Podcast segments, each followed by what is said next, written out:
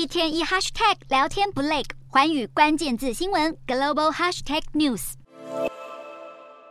随着疫情保持稳定，霞坡扩大放宽防疫措施。二月十三号起，除了在病房、诊所等与病人有接触的环境必须佩戴口罩，民众在搭乘地铁、公车等大众运输工具时，不再强制佩戴口罩。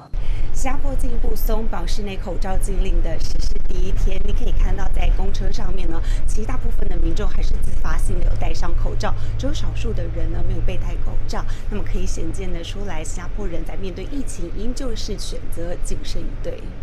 新加坡疫苗接种率高，再加上高达九成的人口都曾经确诊并且安全康复，已经达到很强的混合免疫力。因此，当局正式将疾病爆发应对系统等级从黄色降至绿色。因为疫情而成立的跨部会抗疫小组也正式解除。新冠肺炎医疗方案一至三也取消，这也代表确诊者无需再自我隔离七十二小时。四月一号起，新加坡政府也不再百分之一百补助新冠肺炎患者的医疗费用，正式把 COVID-19 当作是地方流行病来处理。在边境管制方面，所有未完整接种新冠肺炎疫苗的入境者，如今不再需要出示阴性检测证明；未完整接种的短期旅客，也不再需要强制购买 COVID-19 旅游保险。全球抗疫三年多，如今终于接近尾声，早早与病毒共存的新加坡正式迈入新常态，民众生活也终于恢复正轨。